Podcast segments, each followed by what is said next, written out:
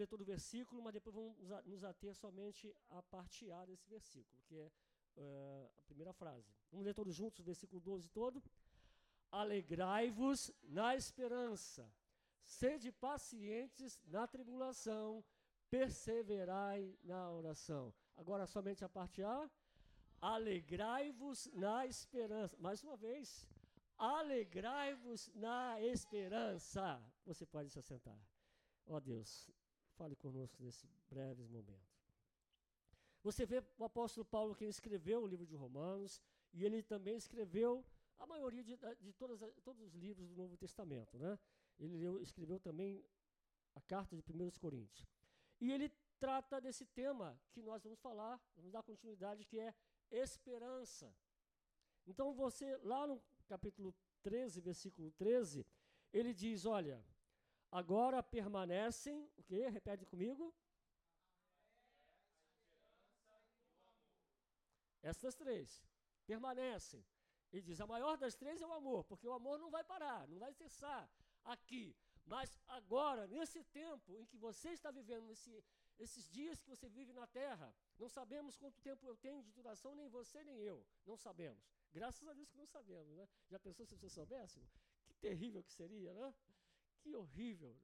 Deus é tão bom que ele fala, não, não precisa saber. Não temos que viver preocupados com isso, né? quando será o tempo. O importante é vivermos o tempo que Deus nos dá com qualidade. Né? Vivemos para Ele, enfim, servimos, é, sermos servos úteis para Ele nesse tempo que Ele nos concede de vida. Então Paulo diz: agora permanece, agora, para esse tempo, a fé, a esperança e o amor. Então, três coisas que eu e você temos que cultivar na nossa vida diária. Nesse tempo de vida que vivemos, temos que ter amor, temos que cultivar o amor, temos que desenvolver o amor. Na prática, com conhecimento e olhando para o, o, a fonte do amor, que é Deus. Ele é todo amor. Tanto que João diz: olha, Deus é amor.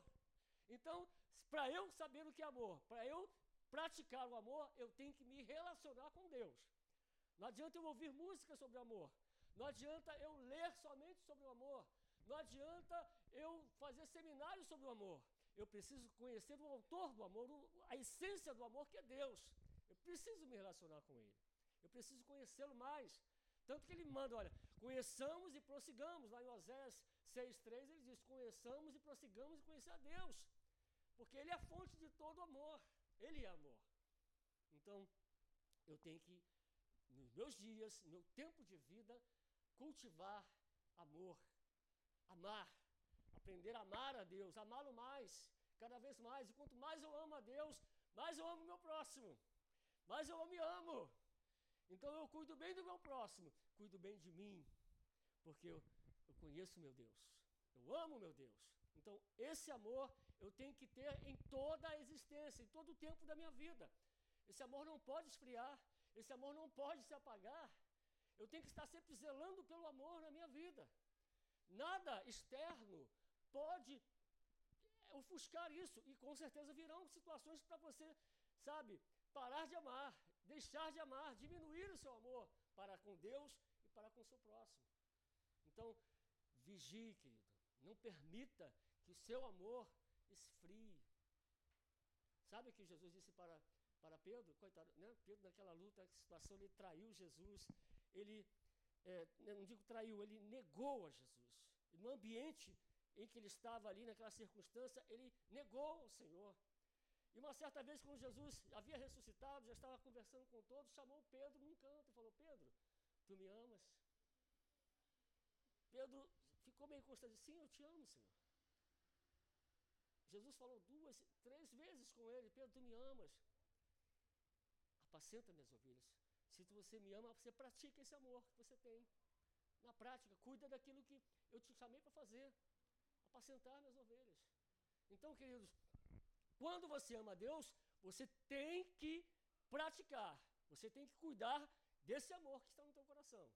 Como o amor foi derramado, segundo a Bíblia diz que o amor de Deus foi derramado em nossos corações. Então, cultive esse amor, querido. Porque, com certeza, as circunstâncias à sua volta vão tentar pará-la, diminuir, até ofuscar, fazer com que você esfrie no amor. No amor para com Deus, no amor para com o seu próximo, no amor por consigo mesmo.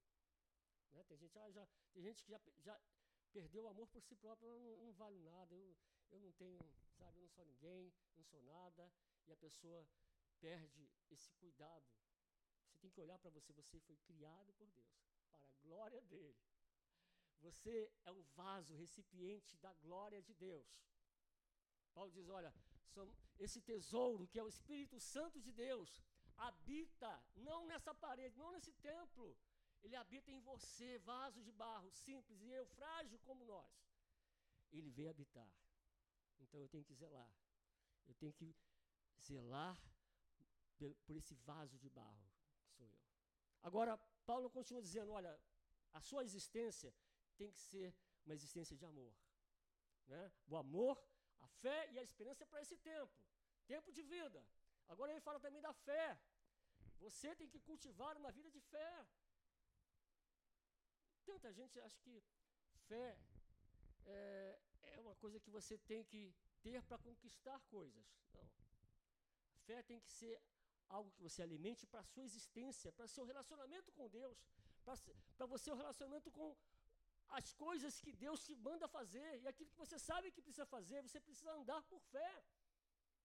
Então a fé não é só para você ter para conquistar coisas, é fé para você se relacionar com Deus também. Como você leu em Hebreus, já leu alguma vez esse texto que diz: olha, aquele que se aproxima de Deus deve que crer, ou seja, tem a convicção de quem é Deus, que Ele existe, que Ele é um Deus que galardoa, Ele é um Deus relacional, que Ele se relaciona com você.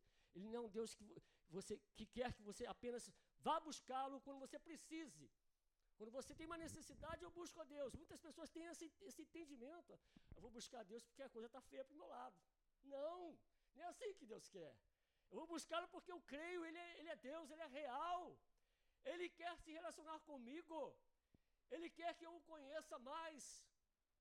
E conhecendo mais a Deus, conhecendo a Sua palavra, a minha fé vai aumentar. Cada vez que você estuda, medita, pratica a palavra, a sua fé se consolida, a sua fé fica cada vez mais robusta, para que situações da vida adversas vão ser difíceis. Cada vez mais virão, mas se você estiver alicerçado, fé, confiando em Deus, a fé alimentada pela palavra, as situações você vai poder vencer, querido. Você vai ultrapassar e passar por cada uma delas confiante em Deus. Agora, para a minha existência, para o meu dia a dia, amor, fé e esperança, eu preciso ter. Esses três, essas três virtudes têm que acompanhar você e eu, o crente. O crente que tem só amor e fé, ele está incompleto. Ele tem que completar com esperança. O, que, o crente que só tem esperança e fé e não tem o amor, também está incompleto. Essas três coisas, Paulo diz: olha, agora né, permanecem, ou seja, permanecem nesse tempo de vida, de existência nosso. Amor, fé e esperança, essas três. Para nosso tempo, para o seu dia, para a sua vida, você tem que cultivar amor, você tem que alimentar-se da fé. E a fé vem pela palavra. Você tem que ter conhecimento da palavra, você tem que amar a palavra, você tem que meditar na palavra. Fazendo isso, a sua fé vai se manter sólida. Você vai conseguir crescer na fé. Agora, não basta só ter amor e fé. Paulo está dizendo: olha, agora, pois, restam três coisas. Ou seja, para esse tempo, assim permanecem até o momento, ou seja, até o momento da nossa existência, esses três: a fé, a esperança e o amor. Esperança, nós já falamos na, na, no domingo passado, e relembrando agora, significa expectativa. Esperança, expectativa. Entendeu? É a confiança de que aquilo que você espera vai acontecer. Então, a esperança, ela tem que nos mover. O que, que move você? O que, que nos move a vir aqui? O que nos move a trabalhar com as crianças? É a esperança de que elas venham a ser, a ser ali pastores, missionários, pessoas que vão fazer diferença sua, no seu tempo, no, na sua geração. Essa é esperança nossa, que elas venham assimilar a palavra e não venham apenas ser, ter uma religião, porque não é isso que queremos, que tenham religião. Não queremos isso. Queremos que elas tenham um relacionamento. Então, essa é a nossa esperança que nos leva a estar vindo aqui. Então, a esperança é a expectativa de algo bom, de algo que você deseja. E a esperança está em todos os níveis da sua vida. Né? Eu falando aqui da, do, da área espiritual, mas você tem esperança na tua área física. Eu tenho esperança de engordar, ou tenho esperança de emagrecer. Tem que mover você a fazer alguma coisa. É a expectativa de algo. Eu tenho a expectativa de comprar um, um imóvel, né? Agora eu, algo. Tenho a expectativa de sair onde eu moro. Mas eu tenho essa esperança vai me mover a fazer aquilo até chegar ao objetivo. Você está entendendo? Esperança é a expectativa de algo que você deseja que aconteça. Esperança, ela deve mover você. Quem não tem esperança, ele praticamente não está vivendo, está vegetando. Ele está estagnado na vida. A vida vai passar, oportunidades virão, tempos bons e tempos ruins virão, mas se ele não tem esperança de nada, ele não tem propósito. Ele não tem, assim, algo por onde, o que fazer, o que motiva ele a fazer, viver alguma coisa. Ele apenas simplesmente respira, trabalha e pronto. Ele não tem expectativa. Então você, como cristão, como servo de Deus, tem que ter o que a Bíblia ensina. Agora, pois, nesse tempo, para nós, nós temos três coisas, três virtudes que temos que cultivar: amor, fé e esperança. Tanto Paulo, por isso que nós lemos lá em Romanos 12, versículo 12, a parte A que diz: Alegrai-vos na esperança. Ou seja, esteja alegre com as suas expectativas. As expectativas que você tem tem que te alegrar e te motivar a fazer, a realizar. Um exemplo na Bíblia: aquela mulher cirofenícia. A filha estava endemoniada, a filha estava é, possessa em sua casa. Se ela não tivesse a expectativa de que sua filha poderia ficar livre daqueles demônios, ela não teria saído da sua cidade, distante, longe, até onde ela sabia que aquele Jesus, mestre, poderia resolver o seu problema. Então ela tinha uma expectativa. Minha filha está nesse estado. Se ela não tivesse esperança, ela disse, ah, acabou, vai morrer. Não tem jeito mais, deixa, deixa ela aí, o que, eu vou fazer? Tem pessoas que falam assim, ah, deixa acontecer. Está tá acontecendo um problema, ah, não tem jeito mais, não dá, não tem, não tem solução mais, deixa assim, deixa acontecer. São pessoas que perderam a esperança. Não tem expectativa de que aquilo pode mudar, que aquele quadro pode mudar, que aquela situação pode se reverter. E quando a pessoa perde a esperança, querido, é trágico. Porque ela deixa de provar. Quando ela espera em Deus, quando ela busca em Deus, quando ela se motiva e se alegra que Deus é a sua resposta, é a solução, quando ela perde isso, ela deixa de provar o poder de Deus. Ela deixa de provar quem é Deus. Ela deixa de conhecer o que Deus pode fazer, o que Ele faz. Então ela deixa de experimentar, como disse o salmista, provai e vede que o Senhor é bom. Então, quando não há esperança, não há expectativa, não se prova, não se recebe. Apenas acontece a tragédia, acontece o fato, e a pessoa diz: Está vendo? Olha só, não falei? Era isso mesmo. Porque ela não esperava, criou uma expectativa, um desejo de que acontecesse. Então, se você tem esperança, essa esperança de que algo vai acontecer, você então vai se mover. A esperança vai te fazer, sabe, agir. A esperança né, vai fazer você sair da sua cadeira, começar a planejar, começar a colocar no papel, começar a falar, começar a, a, a praticar, começar a agir. A esperança, ela tem que te mover, querido. A esperança nos move. Qual a esperança da igreja? A esperança da igreja é a volta do Messias. Ele vai voltar. Temos a expectativa de que o Senhor Jesus Cristo, dada o soar da trombeta, ele descerá da sua glória. Diz a Bíblia que os mortos em Cristo ressuscitarão primeiro. Depois nós, os que estivermos vivos, seremos arrebatados com o Senhor. E essa esperança de que isso vai acontecer, essa esperança nos move a o quê?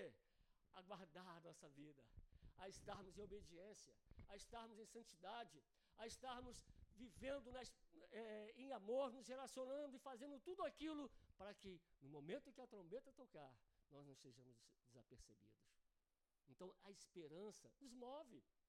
A expectativa de que isso vai acontecer, e essa expectativa é certo, porque essa expectativa não é fundada em meu pensamento, essa expectativa é fundada na palavra.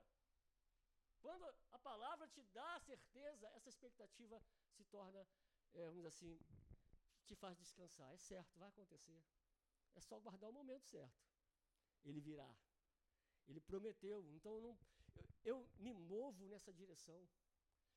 Volta do Senhor Jesus. O momento de estar com Ele. Outra coisa que a esperança faz conosco. A esperança nos faz viver sem desespero. Você não vive angustiado mais. A esperança te livra do desespero, de ficar desesperado. Ah, Senhor, e agora? Não.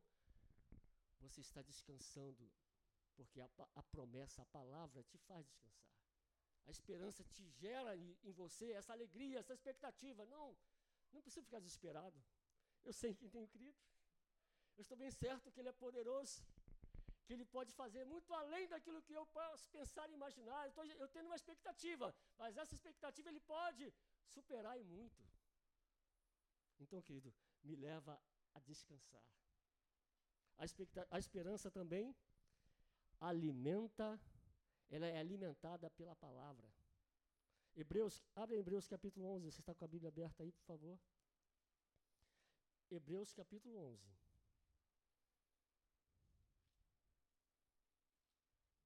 Versículo 1.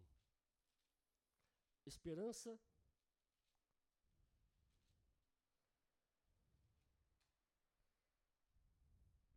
caminha junto com a fé.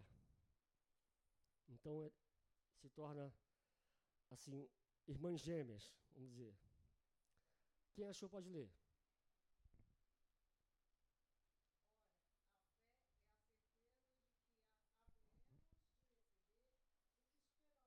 Que maravilha. A fé, a confiança, a convicção. Estou certo, seguro. Estou completamente seguro pela certeza que a palavra me dá de que aquilo que eu espero vai acontecer. Aquilo que eu creio vai acontecer. Porque a fé está fundamentada na verdade de Deus, fundamentada na palavra de Deus, fundamentada no que Deus diz. E o nosso Deus, ele fala sobre ele mesmo. Tudo o que ele diz ele não volta atrás no que fala. Tudo que ele promete, ele cumpre. Então, a fé está alicerçada na palavra de Deus, de um Deus imutável, que não muda, que não tem sombra de variação, que não se confunde, que não se atrasa, que não muda de ideia.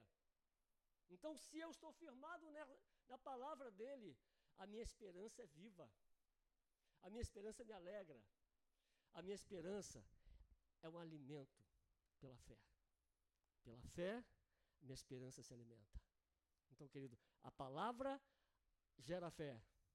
E a fé gera essa expectativa certa, convicta, seguro de que acontecerá. Então, querido, alegre-se na esperança. A esperança foi dada para mim, para você nesse tempo. Lá na glória, lá no céu, não vamos precisar ter esperança. Por, por isso Paulo está dizendo, olha, cessa a fé vai cessar no céu, não precisa ter mais a fé, lá não há necessidade mais. Também não haverá necessidade da esperança. Apenas a, a, o amor vai subsistir, vai permanecer. Então, para esse tempo, eu preciso andar por fé, não por vista. Para esse tempo, você precisa se mover pela esperança. Você tem que criar expectativas para a sua vida, para a sua família. Você tem expectativa de ver seu, seu pai salvo, seu irmão salvo, seu tio, alguém parente salvo. Você tem essa expectativa ou ela já foi embora, já morreu?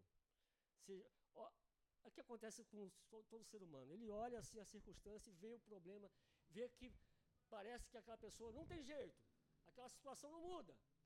Aí ela perde a esperança, ela diz, ah, tá, não tem jeito, porque ela está vendo.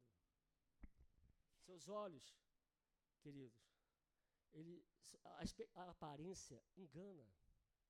Então você, como servo de Deus, não podemos andar pela aparência. A nossa esperança tem que estar fundamentada na, naquilo que Deus disse, na sua palavra. Então, se você tem uma expectativa de que algo aconteça na sua família, no seu negócio, no seu trabalho, na sua própria vida, essa expectativa tem que ser alimentada pela palavra de Deus. E você deve buscar alegrar-se e entender que quanto mais você se alegra, mais essa esperança se torna mais perto, mais próximo de você, mais próximo de se realizar. Quanto mais você se alegra pelo fato de que aquela expectativa vai acontecer, vai se tornar real, mais você se alegra.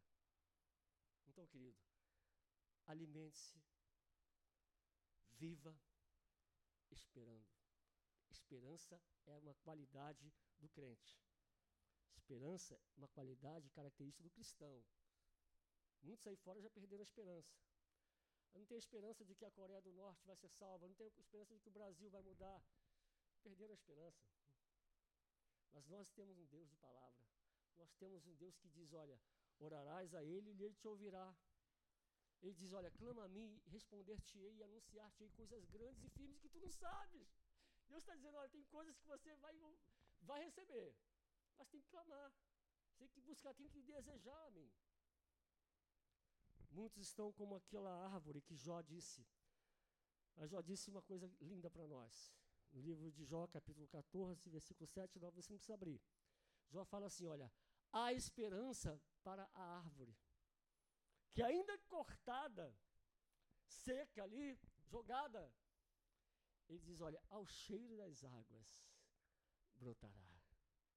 Que coisa linda, né? Jó falando. Aquela, aquele tronco que as pessoas olham assim, está seco, está sem vida, não tem jeito mais. Jó disse que a água batendo nele pode fazer um brotinho, aquela coisa pequenininha, verdinha, aparecer ali. Então ele está dizendo, olha, até para o tronco cortado tem esperança. Você percebeu? Jó está dizendo, até para a árvore cortada seu, da sua raiz, tirada da raiz, até o tronco ali. Tem, tem esperança para ela. E aí a gente para para pensar, será que alguma coisa foi cortada de mim, de você? Será que tem alguma coisa que foi, você tinha esperança, expectativa de que alguma coisa acontecesse e parou, não está acontecendo mais, você perdeu a esperança, foi cortado? Ao cheiro das águas brotará. Sabe o que Deus está dizendo aqui? O Espírito Santo de Deus ele não está preso, não está limitado. Você não limita ele. Eu não limito o Espírito Santo de Deus. Ninguém limita. Ele não está limitado por ninguém. Ninguém consegue limitar. Ele pode agir, querido. Ele pode fazer ressuscitar. Ele pode trazer a vida. Ele pode trazer essa esperança de novo, viva em seu coração. A esperança do, teu lar transformado, a esperança do teu negócio, a esperança da tua vida, do teu futuro. Teu futuro, querido, está diante de Deus. Deus não está desapercebido quanto ao seu futuro. Ele conhece muito bem. Agora, você, Ele quer que você olhe e se alegre pelo seu futuro. Ele tem preparado coisas para você, coisas grandes. Agora, comece a olhar dessa forma. Comece a ver o seu futuro abençoado por Deus seu futuro abençoado por, Deus. Porque mesmo que você mesmo possa perder a expectativa de coisas grandes, ao cheiro das águas, o mover do Espírito Santo de Deus na, na sua vida pode fazer ressuscitar. Pode fazer de volta acontecer o um milagre. E aquela árvore que Jó falou que estava seca, sem vida, brota novamente volta os seus ramos a crescerem. Por quê? Porque o nosso Deus, ele é Deus de poder. Ele é um Deus que realiza. Ele é um Deus que faz. Ele é um Deus que não está imóvel, está estático. Ele está agindo na terra. está agindo aqui hoje. Coloque-se de pé, querido, vamos encerrar. Agora, pois, permanece amor, a fé e a esperança. Então, permaneça em, em seu coração essa, essas três coisas: amor, fé e esperança. Não permita que nenhuma circunstância, nenhuma situação venha, sabe, ofuscar, tirar de você esse brilho, sabe, essa, essa, essa expectativa de que Deus fará, de que você alcançará, que você irá superar seus limites, suas barreiras. Eu me lembro da história, você conhece a história de Caleb, né? Um homem que estava com 80 anos, já estava com a idade avançada. E ele chegou para Josué, depois de alcançarem a terra prometida, entrarem, Caleb falou, ó, Caleb lembrou uma promessa que havia sido dada Moisés, por Moisés a ele, que ele iria ter uma determinada terra, conquistar determinada terra. E baseado naquela palavra que ele recebeu, a esperança, quer dizer, a expectativa de conquistar, tomou conta dele. Tanto que ele disse: Olha, a minha idade, 80 não impede, eu posso conquistar. Está dizendo que, mesmo com essa idade de 80 anos, ele diz: Eu posso guerrear, eu posso alcançar, eu posso vencer e posso tomar posse da terra que Deus prometeu. Então, querido, essa esperança tem que fazer reviver em você esse ânimo, essa disposição, essa vontade de conquistar, essa vontade de realizar, essa vontade de fazer. Mesmo que você não veja circunstâncias favoráveis, e não precisa ter circunstância favorável, não precisa. Você não depende de circunstâncias favoráveis. Porque se você está dentro do coração cheio do amor de Deus, cheio de fé e cheio de esperança, é o suficiente. Você não precisa de coisas externas para te favorecer. Basta ter o coração cheio do amor, cheio de fé e cheio de esperança, que é o suficiente para Deus. Vai te motivar, vai fazer você ir realizar. Então, crie expectativas. Remove, faça reviver as expectativas que você tinha, que talvez você tenha colocado de lado, tenha deixado morrer. Reavive essas expectativas. Pense naquilo que você coloque diante de Deus as suas expectativas. Senhor, é isso, é isso, é isso, é isso que eu desejo, é isso que eu quero. Eu sei que isso aí vai, vai ser benefício para teu nome, para o teu reino, para a minha família, enfim. Se você sabe que aquilo que você deseja é o que a Bíblia assim, diz assim, olha, e ensina tudo que é bom, tudo que é reto, tudo que é louvável. Se há alguma coisa boa nisso, se há algum louvor, pensa nisso. Ah, pastor, estou pensando, mas é tão difícil. Não faz isso, querido. Não faz isso. A Bíblia está mandando você pensar nessas coisas boas, agradáveis, de boa fama, que vão trazer louvor, que vão trazer crescimento para você, para sua família, para sua igreja. Enfim, pensa nisso. E você verá a esperança trazendo alegria. O coração vai se animar, vai se alegrar, você vai vai crer. E essas três coisas, amor, a fé e a esperança, vão te levar a ver o milagre acontecer. Feche teus olhos agora. Pai Santo, Pai querido, nós somos limitados, Senhor. Nós somos muito limitados. Nós, ó Deus, muitas vezes deixamos nos levar, ó Deus, pelas circunstâncias adversas, pelas situações difíceis. Mas, ó Pai, remove, Pai, por teu amor, por tua graça. Remove de nossos olhos, de nosso, nossos sonhos, Senhor Deus, esses pensamentos, essas impossibilidades, Pai. Ó Deus, faz-nos voltar para a tua palavra, que nos diz, ó Deus, que para Deus não há nada impossível. Nada é impossível para ti, Senhor. Ó Deus, faz-nos lembrar, ó Deus, que a tua palavra diz: bom é ter esperança. Ó Deus amado, faz-nos lembrar, ó Deus, que a tua palavra diz, ó Deus, que tudo é possível a que crescem. Ó oh, Deus amado, queremos viver assim, por fé, não por vista. Ó Deus amado, as expectativas que temos, ó Deus, queremos rogar a Ti, Pai, que elas possam cada vez mais, cada dia mais crescerem, cada dia mais, ó Deus, se tornar reais, e nós possamos nos mover em direção a elas, e possamos, ó Deus, enfim, ver o milagre acontecer, ver a resposta chegar, ver, ó Deus, a vitória e ver, ó Deus, seu nome sendo glorificado, sendo exaltado, Senhor, através, Senhor, do milagre. Ó meu Deus, cobre assim cada um dos teus filhos com essa esperança de que coisas grandes e firmes tu tens para eles. Coisas grandes e firmes eles verão.